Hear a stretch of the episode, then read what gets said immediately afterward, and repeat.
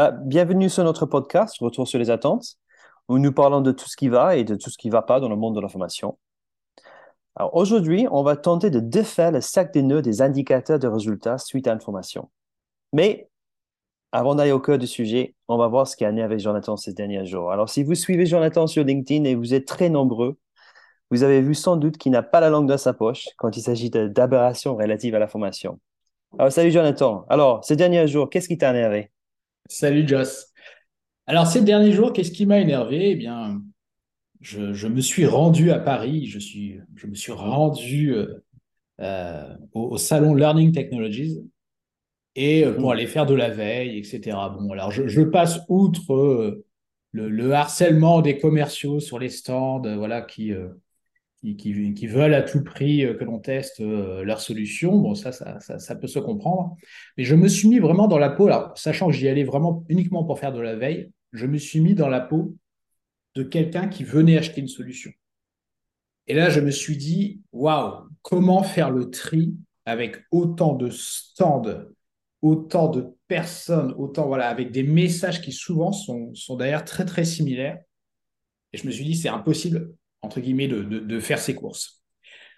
Et forcément, alors moi, avec mon, regard, on va dire, euh, évaluation de la formation, je me suis dit, tiens, qu'est-ce qui pourrait m'intéresser dans la perspective de formation efficace? Et là, il y a vraiment à boire et à manger. Euh, on a encore énormément d'acteurs. il s'agissait essentiellement d'éditeurs, hein, quand même, de, plateformes, de différentes solutions.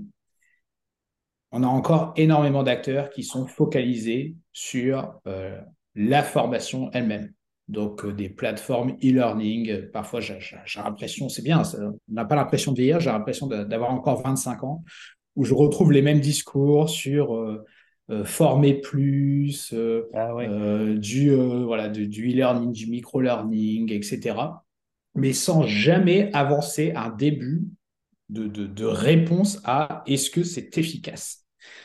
Rien, pas de résultat, rien. Si, si, les gens sont contents, net promoter score, etc. Génial, mais rien sur la montée en compétences. Euh, je te passe les délires sur, euh, sur le métavers, etc., où voilà, on nous vend cela comme étant, euh, comme étant le, futur de la formation. Pareil, sans jamais avancer des preuves quant à l'efficacité, quant à l'impact des choses.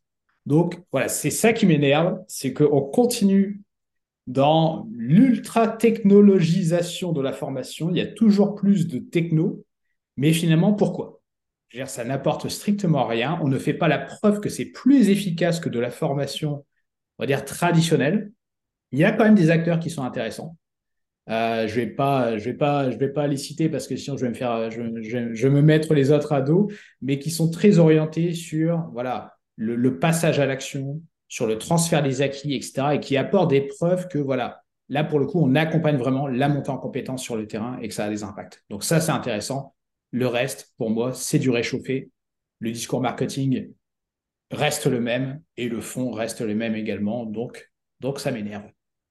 Avec cette euh, ultra technologie, on est, je pense qu'on est beaucoup à la recherche de l'effet wow. Hein. ils veulent montrer qu'un apprenant va avoir les étoiles dans les, dans les yeux et dire c'est super. C'est ça l'effet que peut-être ils cherchent plutôt que ben, concrètement qu'est-ce qu'il va en faire euh, sur, dans, le job.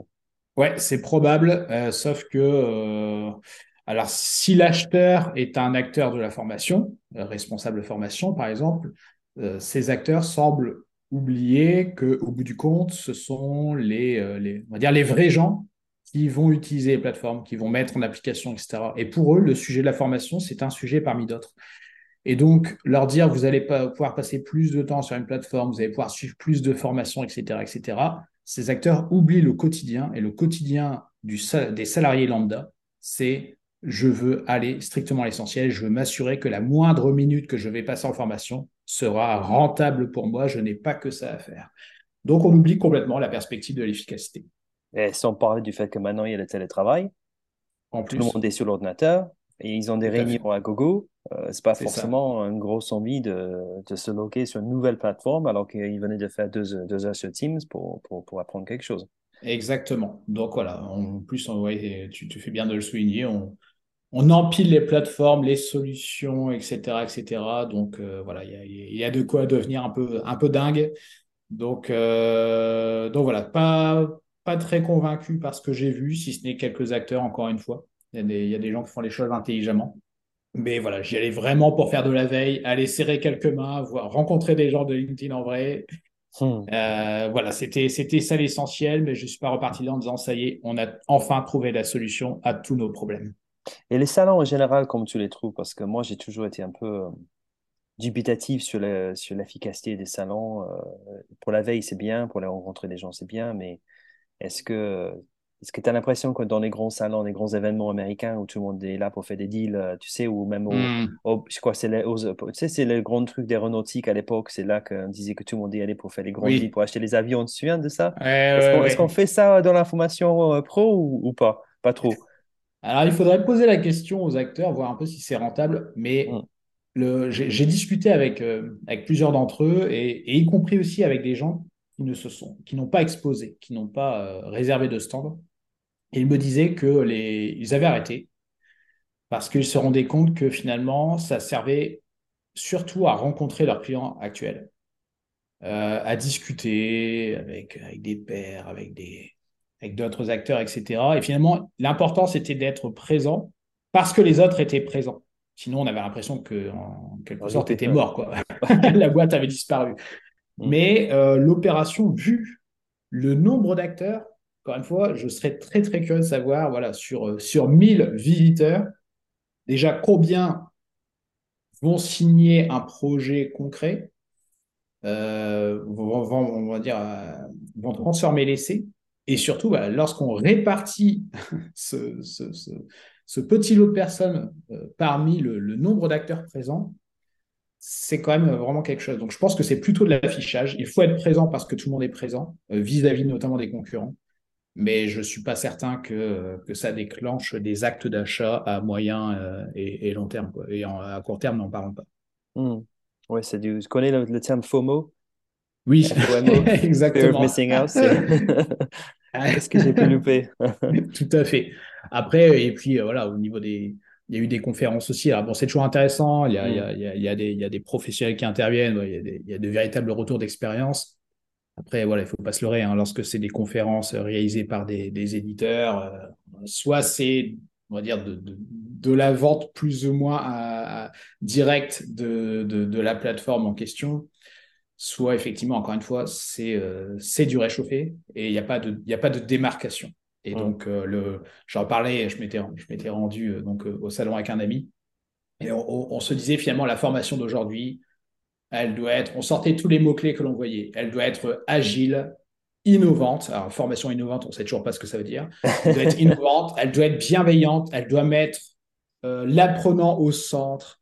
Euh, elle doit être tout ça. Ouais, ok, mais so what? Et lorsqu'on regarde, tout le monde tient à peu près le même discours. Et très rare sont les acteurs qui sont capables d'avancer des chiffres quant aux résultats. C'est marrant parce que j'ai assisté à un salon aux États-Unis euh, qui était le plus grand salon du monde de, la formation pro.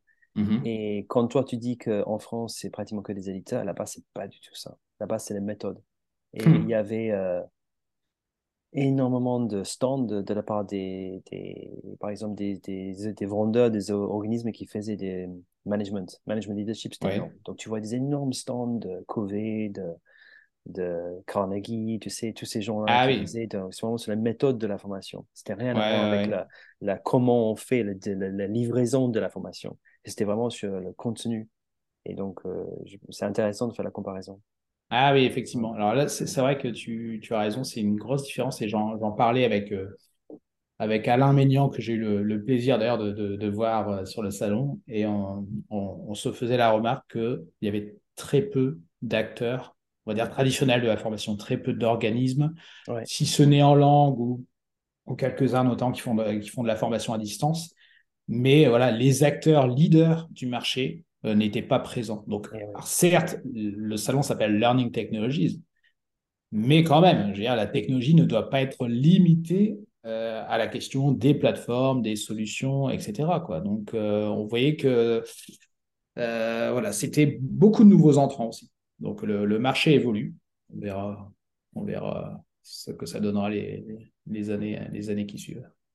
Ben, le marché évolue, mais le marché reste le même dans le sens de l'efficacité. Et donc, du coup, aujourd'hui, on va parler des indicateurs, les difficultés qu'on a à dénouer justement euh, ces, ces sujets qui, qui, même dans nos formations, dans nos certifications, les gens, ils ont parfois du mal à comprendre. Donc, voilà, qu'est-ce que tu penses? On va discuter de ça? Avec plaisir. Gros sujet. Bon, donc, nous, on a appelé notre podcast Retour sur les attentes, hein, qui est une traduction euh, littérale de Return on Expectations. Hein, qui n'est pas la même chose que ROI. Hein, donc, euh, on a le ROI contre le ROE, entre guillemets. J'ai assisté aussi à une conférence euh, entre Jack Phillips et, Ah oui. et Jim Kirkpatrick, et c'était assez houleux où euh, il, se, il se donnait voilà, devant tout le public le, la liste des, des, entreprises et Mm. gouvernements avec qui il travaillait par rapport à essayer de comparer la méthode entre le ROI et le ROE. C'était assez intéressant. On ne voit pas ça en France. Euh, mais en gros, euh, qu'est-ce que tu en penses? Est-ce qu'il faut qu'on parle ROI ou ROE? Alors évidemment, moi je suis plutôt partisan du RE, donc euh, c'est euh, c'est vrai que historiquement, historiquement, alors le, ROI doit certainement être, être plus ancien, on va dire, voilà, dans euh, l'expression, ne serait-ce que l'expression retour sur investissement de la formation, existe depuis plus longtemps que celle de, retour sur, sur les attentes. Par contre, voilà, on a tendance à, opposer les deux et à montrer que, soi-disant, le ROI, ça serait une méthode plus objective, plus rationnelle, plus quantitative, etc., où on chercherait à isoler l'effet de la formation et à tenter de démontrer que, voilà, euh, voici la part de responsabilité de la formation dans les résultats obtenus et on pourrait calculer, mesurer ce sacro-saint retour sur investissement. Euh, dans les faits, lorsqu'on regarde le détail de la méthode, on voit qu'il y a quand même énormément de subjectivité. Il y a beaucoup d'estimation. Il y a beaucoup d'approximation. Mm. Et donc, au bout du compte, euh, c'est une méthode, on va dire, qui est compliquée à mettre en œuvre, qui est très exigeante sur le plan euh, méthodologique, et souvent pour obtenir des résultats qui ne sont pas forcément crédibles, convaincants pour les personnes à qui on, à qui on va les communiquer.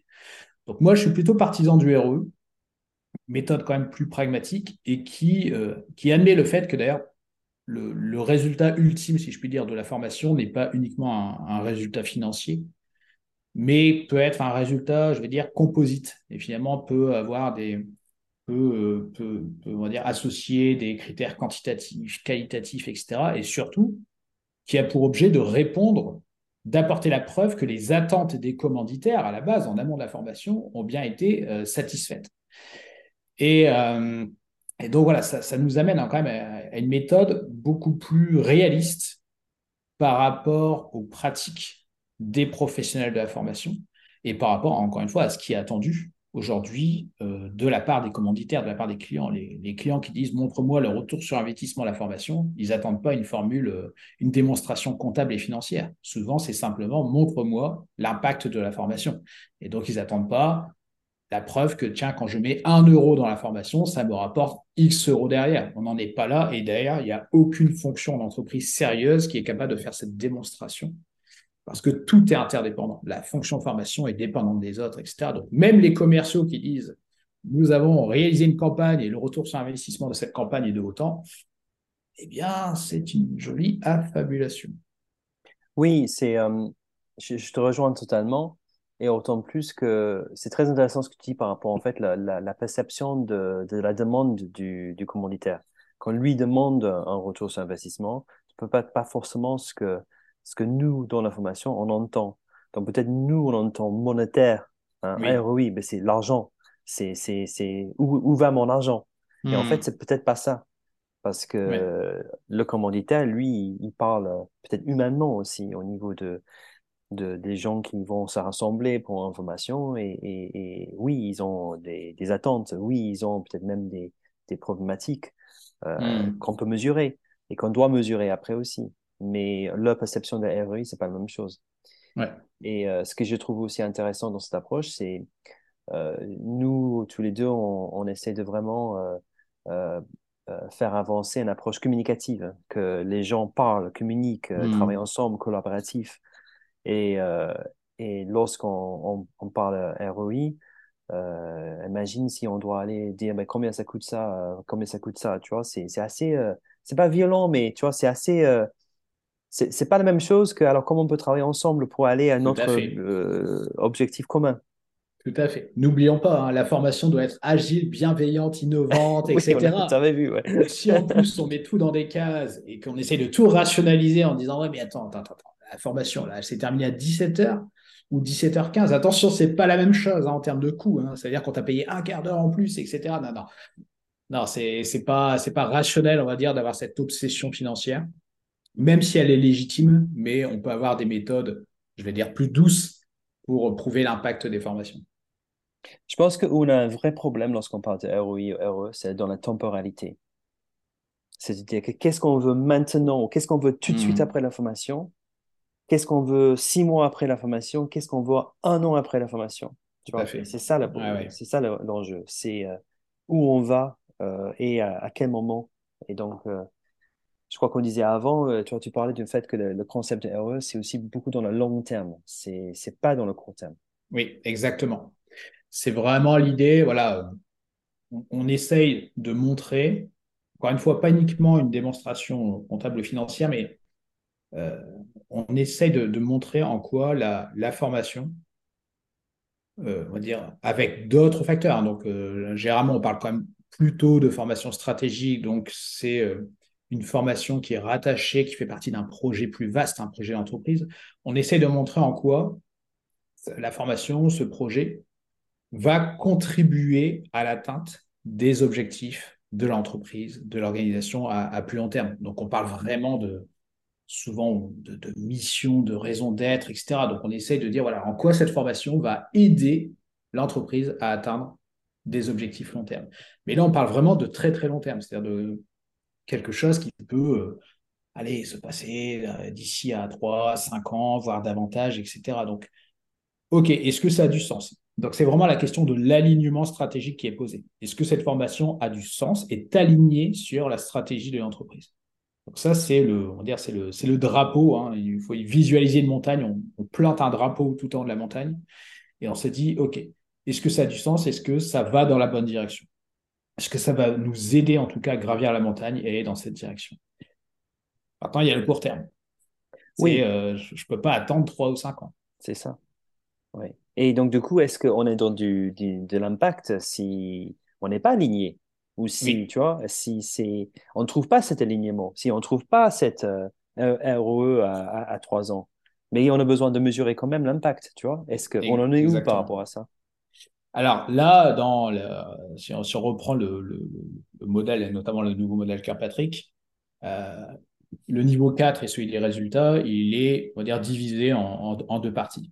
Il y a cette partie long terme, donc euh, on, essaie de définir la mission, la raison d'être de l'entreprise, l'objectif stratégique à long terme, etc. Et puis on se dit, OK, mais on ne peut pas attendre trois ou cinq ans pour faire la démonstration commanditaire que voilà, le programme de formation a, eu, a, obtenu, a permis d'obtenir des résultats.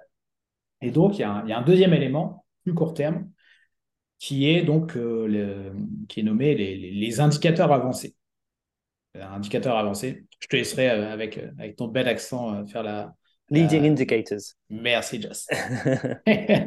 Indicateur avancé, c'est euh, au sens, voilà, on, a besoin de preuves à plus court terme que la formation a des impacts. Et donc, c'est typiquement, ce sont typiquement ces indicateurs qui vont orner votre tableau de bord, qui vont orner le tableau de bord et qui vont permettre, euh, qui vont agir un peu comme des, comme des jalons pour vérifier que, tiens, euh, on va dans la bonne direction et que à long terme, si on poussait le bouchon très loin, euh, on pourrait atteindre les objectifs long terme que l'on s'est fixés. Mais on ne va pas attendre 3 ou 5 ans pour faire la démonstration. On, doit avoir des résultats dès les premiers mois qui suivent la formation. Et donc, on va définir des indicateurs de pilotage, de résultats, donc des indicateurs avancés, ici dans, nommés tels quels dans, dans le modèle, qui vont nous permettre de vérifier que la formation a des impacts RH, opérationnels, commerciaux, etc., à différents niveaux qui sont liés avec euh, ce qu'ils ont appris dans la formation ou pas? Parce que c'est ça, c'est ça que, que, les gens ils, ont du mal à comprendre.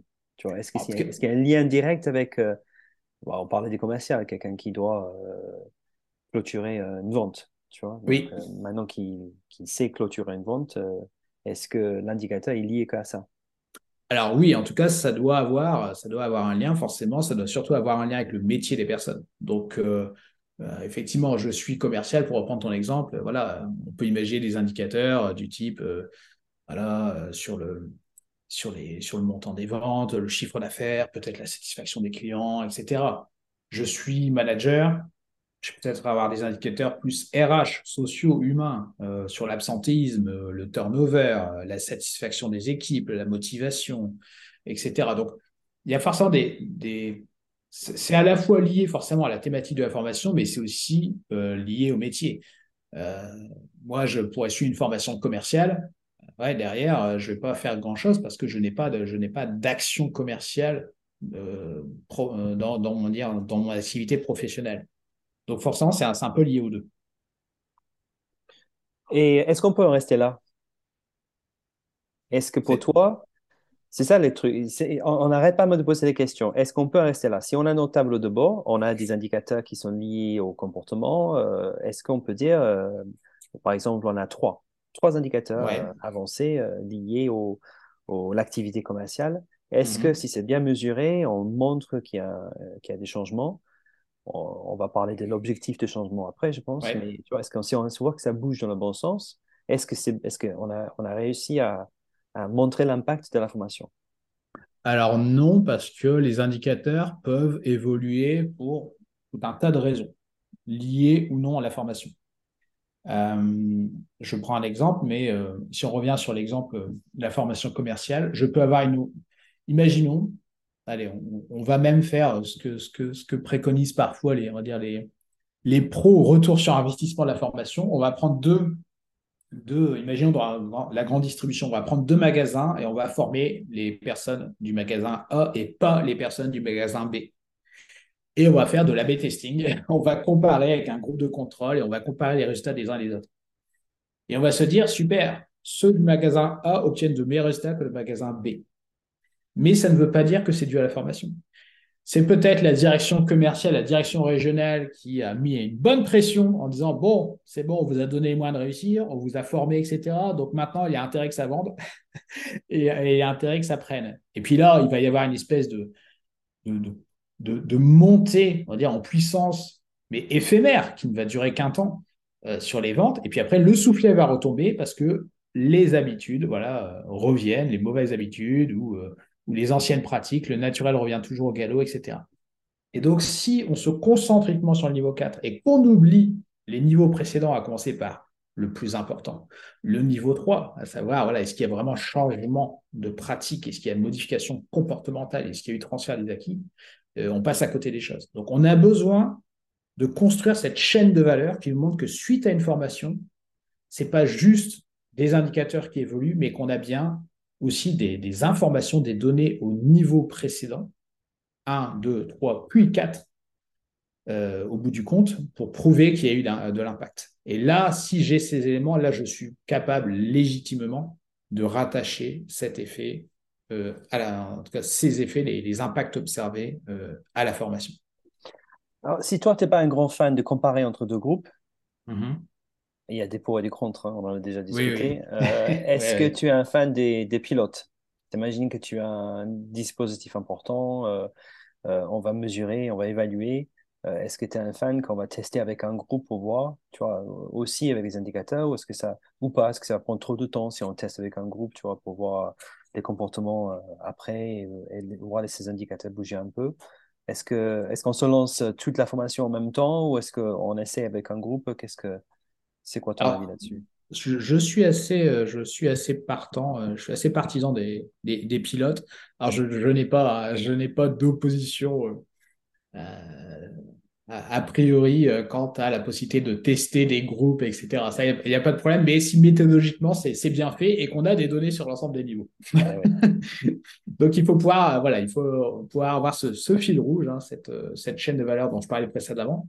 Et les pilotes, oui. Alors, ça me fait penser, c'est euh, il y, a, une méthode, hein, une méthode, il y a un modèle d'évaluation, une méthode d'évaluation qui est celle aussi de, d'ailleurs d'un ami des, des Kirkpatrick qui est Robert Brinkerhoff et, euh, lui préconise beaucoup justement d'avoir des, pilotes plus ou moins développés et ensuite d'aller vraiment enquêter, mener aussi des enquêtes qualitatives pour comprendre pourquoi dans tel cas ça a fonctionné et dans tel cas ça n'a pas fonctionné. Et d'identifier donc les leviers comme les freins à l'efficacité des formations. Et ça, pour moi, c'est essentiel parce qu'on doit pouvoir, euh, on doit pouvoir euh, retracer, raconter l'histoire de l'efficacité d'une formation de A à Z et se dire, OK, qu'est-ce qui a fait que ça a fonctionné, qu'est-ce qui a fait que ça a moins bien ou ça n'a pas fonctionné dans tel cas. Et donc, plutôt que de, lancer des programmes qui parfois concernent plusieurs centaines, voire plusieurs milliers de personnes, voire davantage, avoir cette logique de pilote et se dire, OK, on a testé des choses, là c'est OK, on a quelque chose qui se tient, et maintenant on peut l'étendre. Ce qui ne veut pas dire que ça a forcément fonctionné, mais en tout cas, on a essayé de, de mettre sous contrôle un maximum de choses pour euh, anticiper euh, anticiper d'éventuels problèmes. je pense qu'il faut toujours, il vaut mieux prendre son temps, je pense, à, mieux, mieux, faire les choses pour après déployer un plus grand nombre de personnes. Ouais, complètement. Plutôt que tout essayer de, de faire tout, tout, tout, de suite. Euh, comme tu disais au début, on est vraiment dans une guerre de volume et d'activité mm. et, de, et de montrer tout ce qu'on sait faire plutôt de montrer ce qu'on fait bien. Et, euh, Exactement. Et, là aussi, moi, je suis toujours partisan, toujours très fan de, de, discuter avec les gens, euh, hmm. les apprenants, euh, les managers, les formateurs, tout le monde après, qualitativement. Les indicateurs, c'est bien, mais je pense, sans, parler avec les gens après, euh, il y, a, des informations qu'on loupe. On, ouais, tout à fait. On voit pas. Donc, ça, c'est important. Tout, ne se voit pas dans les, tout ne se voit pas dans les indicateurs ni dans les questionnaires. Hein. Il faut aussi mettre du quali et ne pas hésiter à aller, à aller, à aller parler directement aux personnes et se rendre compte que bah, parfois, euh, tiens, peut-être que notre question a été mal fait parce que ce que me dit la personne en face est complètement différent de ce qu'elle a raconté dans son questionnaire. C'est quand même étrange. Alors, c'est une question étrange, mais à quel, à quel, à quel âge, tu vois, ou à quelle, quelle année d'expérience est-ce qu'en fait on arrive où quelqu'un qui n'est pas content, ça ne pose plus de problème? C'est-à-dire que presque on accueille quelqu'un qui n'est pas content. Tu vois ce que je veux dire? On veut savoir pourquoi. Je me, hmm. je, me, vois il y a dix ans, si quelqu'un n'est pas content, ça m'a, ça, je transpire. tu, tu, vois, c'est, c'est une mise en, mise en cause de, ma vie, pratiquement. Maintenant, ah quelqu'un n'est pas content, c'est, OK, mais expliquez-moi pourquoi, il n'y a pas de souci, on va, tu vois, et ah on, va proposer euh, autre chose ou on va modifier. Euh, c'est, est-ce que cette personne est complètement délirante ou est-ce que cette personne a un vrai euh, un, point de vue légitime? Mais ça me pose aucun problème. je me demande quand est-ce que ça a changé en, moi. Est-ce que c'est pareil pour toi? Est-ce qu'un mauvais avis, tu vois Est-ce qu'un mauvais avis, tu, tu parce que maintenant, tu es un peu prestataire aussi. Tu as des, ouais, tout à fait. des responsables ah d'académie. Donc, euh, est-ce que si tu vois des mauvais résultats, tu, tu, tu fais quoi? Tu, tu dis, oh là, je, je, me barre ou tu dis, bon, c'est quoi, le, c'est quoi le problème? C'est euh, vraiment, enfin, c'est, ouais, c'est, c'est une bonne question. Je ne sais pas à, quel, à quel moment s'est, fait, s'est faite la bascule, mais euh, je sais pas, peut-être que quand j'ai découvert les, les quatre accords Toltec, avec euh, un accord disant, euh, prends ces termes, hein, ne, ne, prenez jamais les choses de manière personnelle. Je me dis, tiens, bah, quelqu'un a, le droit tout à fait légitime de ne pas être satisfait, de ne pas être content, c'est pas grave. Déjà, ma phrase fétiche, c'est personne ne va mourir. Personne n'est chirurgien en cardiologie. Personne ne va mourir si une formation s'est mal passée ou s'est moins bien passée que prévu. Par contre, comme je le répète à mes enfants quotidiennement, euh, l'erreur est humaine, par contre, on a le droit et le devoir de s'améliorer. Et donc, quelqu'un qui vient me dire je ne suis pas content, j'ai envie de dire très bien, si c'est euh, dit et fait sans agressivité, c'est OK. Euh, et par contre, pouvoir enchaîner direct et pouvoir embrayer sur OK, et comment on fait? Qu'est-ce qu'il aurait fallu faire, etc. Ça, ça m'intéresse. Voilà. Comment on fait pour que ça ne se reproduise plus? Comment on peut s'améliorer Qu'on soit vraiment dans l'amélioration continue. Ça, c'est un état d'esprit qui est essentiel. Et on ne peut pas être dans l'amélioration bah, s'il n'y a pas matière à s'améliorer, tout simplement. Donc, c'est un état d'esprit, je pense. Eh oui, et c'est aussi un état d'esprit proactif parce que je pense que ça fait 23 ans que je suis dans ce métier je crois que j'ai jamais eu une personne six mois après une de mes formations qui est venue, qui m'appelait pour me dire, en fait, j'ai fait une formation avec toi il y a six mois et je suis hmm. pas content, ça n'a pas marché. J'ai rien mis en pratique. Tu vois? En, fait, une fois que les gens sont sur le terrain, si ça n'a pas marché, ça, ça marche pas. Mais nous, oui. Tu vois, on ne sait pas. Ah oui. Et donc, du coup, on n'a jamais eu ce retour proactif de quelqu'un qui nous appelle pour nous le dire. Euh, et, c'est ça, c'est ça qu'il faut qu'on fasse avec les indicateurs aussi. Ça nous permet de mesurer justement s'il y a des, des, des, changements ou pas euh, sur le fait. Et on ne sait pas ce qu'on ne sait pas. Alors, c'est peut-être parce que tes formations sont formidables. C'est pour ah, ben sûrement. C'est bien. c'est ce qu'il faut se dire. N'oublie pas, affiche, affiche le Net Promoter Score. Et puis, euh, voilà, tu pourras aller faire un salon. mais c'est mais c'est essentiel. Alors, c'est vrai que c'est ça peut être déstabilisant mais euh, il faut que l'on arrête, toutes et tous, dans la formation, de considérer que notre travail s'arrête quand la formation se termine. Euh, à 17 heures, on va dire. Voilà. Non, non, notre formation s'arrête lorsque la personne est montée en compétence, qu'elle a mis en pratique, on a des impacts, etc. Et donc, on a envie de mettre la poussière sous le tapis. On a souvent, on n'a pas envie de regarder ces indicateurs, mais je pense qu'il faut les afficher parce que et, les, suivre donc pour, pour, pouvoir piloter parce que ça engage un peu tout le monde aussi. Ça, et c'est pas que l'affaire des gens de la formation. Hein. Poser les indicateurs, euh, moi je sais qu'avec euh, avec des clients par le passé, quand je posais la question de voilà des, objectifs de la formation, quand on parlait d'indicateurs, etc., on se rendait compte que euh, déjà les objectifs stratégiques de l'entreprise n'étaient pas forcément connus. Euh, on avait du mal à définir des indicateurs, etc. Mais voilà, c'est le proverbe berbère que je répète quasi quotidiennement, mais si tu ne sais pas où tu vas, tu risques de mettre du temps pour y arriver. Et donc, si on ne sait pas finalement comment on va constater les effets de la formation, bah, sur quelle base on prend la décision de, euh, de, commanditer des formations, d'organiser des formations, etc., si on ne sait déjà pas ce que l'on en attend. Donc, euh, je pense que c'est nécessaire pour mettre tout le monde autour de la table euh, et, faire en sorte que le succès, comme l'échec de la formation, soit quelque chose de partagé, que ce soit une responsabilité collective. Quand, on est autour de la table et on discute de ça, euh, est-ce que l'indicateur doit être un objectif, à ton avis, euh, précis Augmenter les chiffres d'affaires de 3% hmm. réduire le nombre d'absences de, de 50% augmenter le, le, moral des employés de, de 30% avec l'enquête annuelle de satisfaction Tu vois, est-ce que c'est c'est ça qu'il faut faire? Alors ça, non, je n'y crois absolument pas. Euh, ça pour moi, c'est Madame Irma et sa boule de cristal. C'est euh, personne ne peut prédire l'avenir. Euh, on le disait à la base lorsqu'on parlait du, du ROI, hein, du retour sur investissement, on se disait, bon déjà, isoler l'effet de la formation, c'est quand même peine perdue, il y a tellement de facteurs internes, externes, etc. qui peuvent jouer. Donc pouvoir dire, Suite à cette formation, le chiffre d'affaires va augmenter de 7,8%, etc. Enfin, pour moi, c'est une aberration. Par contre, euh, c'est de notre devoir de faire en sorte euh, qu'il puisse augmenter. Enfin, en tout cas, que l'indicateur évolue dans le sens attendu. Mais on ne peut pas se fixer des valeurs a priori. Euh, je pense qu'il vaut mieux utiliser les indicateurs comme, comme étant des objectifs en se disant, voilà, on veut que ça évolue dans tel sens. Par analogie, je vais dire, voilà, c'est comme si on se disait, tiens, à la, fin de l'année, ah, c'était le mois de janvier, hein, il y a peu, euh, à la fin de l'année, je veux perdre 5 kilos. Ça, c'est un objectif. Mais on n'en sait rien si on va perdre 5 kilos, en fait. On va peut-être en perdre 4, peut-être 6, peut-être 10, je ne sais pas. Et je pense qu'il vaut mieux se dire, voilà, je me fixe un objectif de perte de poids, je veux perdre des kilos. Par contre, derrière, se focaliser sur comment je fais en sorte que cet indicateur évolue dans le sens attendu. Et là, je vais travailler sur les comportements, sur les bonnes pratiques, etc. Et l'indicateur me permettra de vérifier que ça produit des effets, que ça va dans la bonne direction. Mais par contre, se dire a priori que la valeur de tel ou tel indicateur doit être d'autant, pour moi, c'est vraiment, euh, c'est du doigt mouillé, c'est de la boule de cristal, donc ça n'est pas sérieux. Je trouve que humainement, je me demande aussi au niveau de psychologie des gens si on fixe un objectif il y a le, il y a le pour et le contre. Il y a, en fait, ça va dans les deux sens. Si on fixe un objectif et on n'arrive pas, mm-hmm. ça peut être très démotivant pour les gens, même avec euh, les moyens qu'on met en action. Oui, en plus. Et si on arrive, qu'est-ce qui se passe? Tu vois? Est-ce que, est que on va féliciter suffisamment les gens ou pas?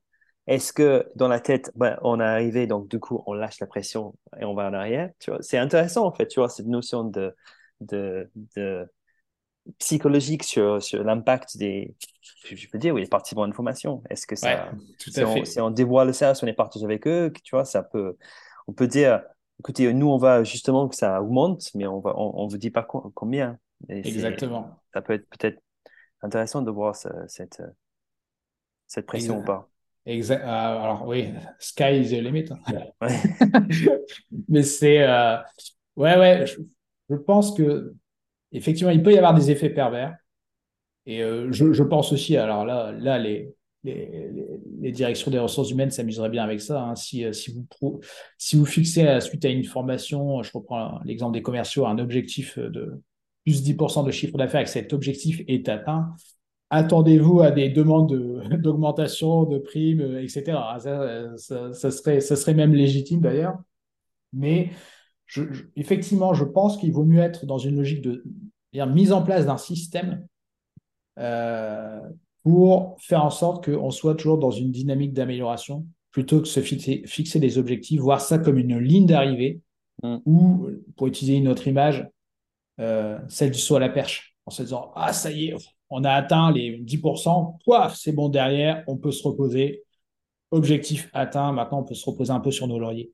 Je pense qu'il faut vraiment dans une logique de voilà, les indicateurs doivent nous montrer dans quelle direction on va, s'assurer qu'on prend cette direction, mais sans forcément s'arrêter avec des, euh, des valeurs quantitatives particulières qui, encore une fois, ne sont pas, enfin, ça n'est pas sérieux d'estimer à l'avance. Euh, on, est à peu près sûr, en fait, de se planter, hein, de, de, ne pas obtenir ce que, ce que l'on imaginait. Alors, si on, si on, pour finir un petit peu le, le podcast, on peut peut-être parler de comment on les suit au niveau du tableau de bord. Euh, moi, j'ai vu les tableaux de bord avec, euh, en fait, les mauvais indicateurs. J'ai vu des, tableaux de bord avec le, niveau de satisfaction, les NPS, tu vois. On a dit, oui, voilà, voilà mes indicateurs, mais, mais c'est pas ça. Ces tableaux de bord que, que va créer un, un responsable formation, c'est un tableau de bord de l'activité. Oui, tout à fait. C'est ça. Les tableaux de bord formation sont majoritairement composés d'indicateurs d'activité. comme tu le dis, hein, voilà, on est capable de dire combien de personnes on a formé, combien d'heures, combien d'actions de formation, combien de prestataires, etc. Au mieux, on a des indicateurs de satisfaction.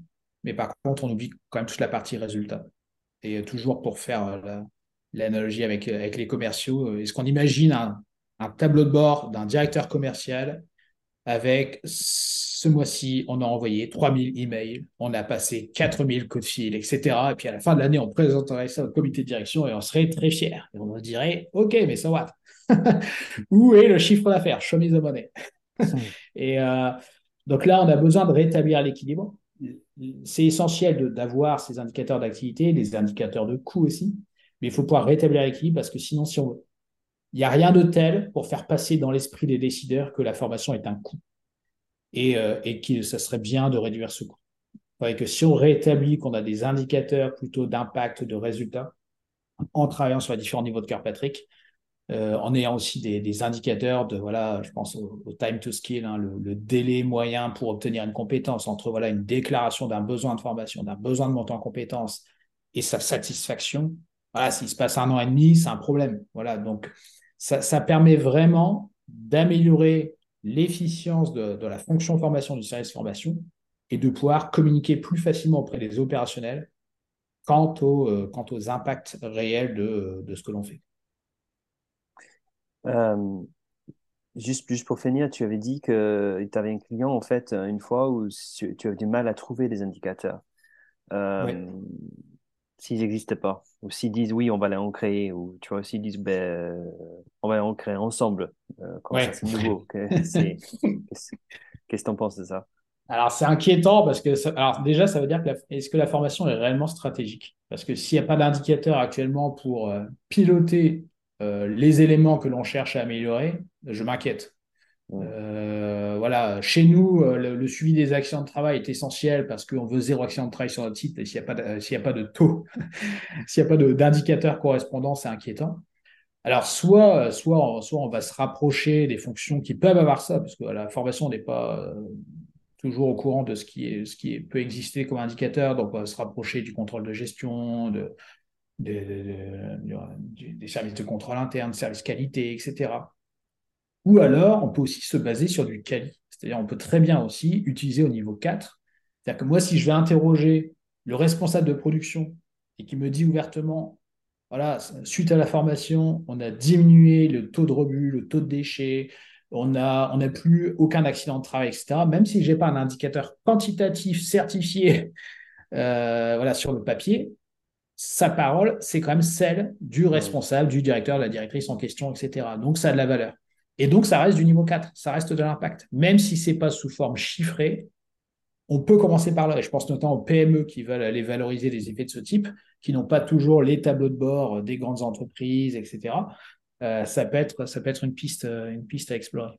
on peut même les formaliser euh, en vidéo. On peut euh, dire, on va prendre à vous, on va hein, faire une vidéo de, votre avis sur de, ce que vous avez vu sur le terrain. Mm. C'est convaincant. Écoute, c'était cool. Merci beaucoup, Jonathan. Je t'en prie, merci à toi. Merci à tout le monde. Et puis, on se voit pour le deuxième podcast bientôt. À bientôt. Allez, salut.